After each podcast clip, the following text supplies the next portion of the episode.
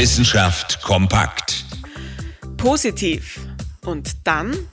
Wer ein positives Ergebnis nach einem Corona-Test erhält, stellt sich wohl ziemlich bald die Frage, wird es ein milder, ein schwerer oder gar ein tödlicher Verlauf?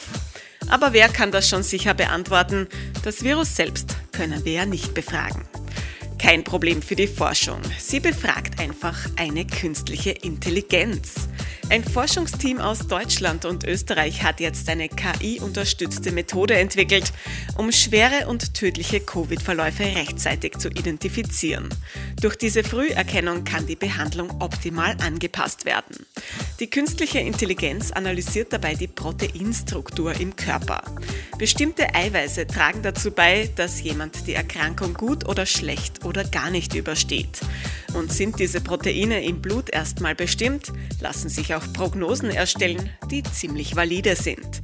Aber warum ist dafür eine KI notwendig?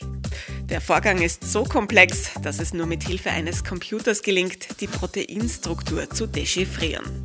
Und die Ergebnisse? Sie sind auf jeden Fall verlässlicher als alles andere, was den Medizinerinnen und Medizinern bisher zur Verfügung stand. Und zum Abschluss noch eine wirklich positive Nachricht. Diese neue KI-gestützte Methode könnte künftig auch bei anderen Krankheiten zum Einsatz kommen und so viele Menschenleben retten. Interessante Themen aus Naturwissenschaft und Technik.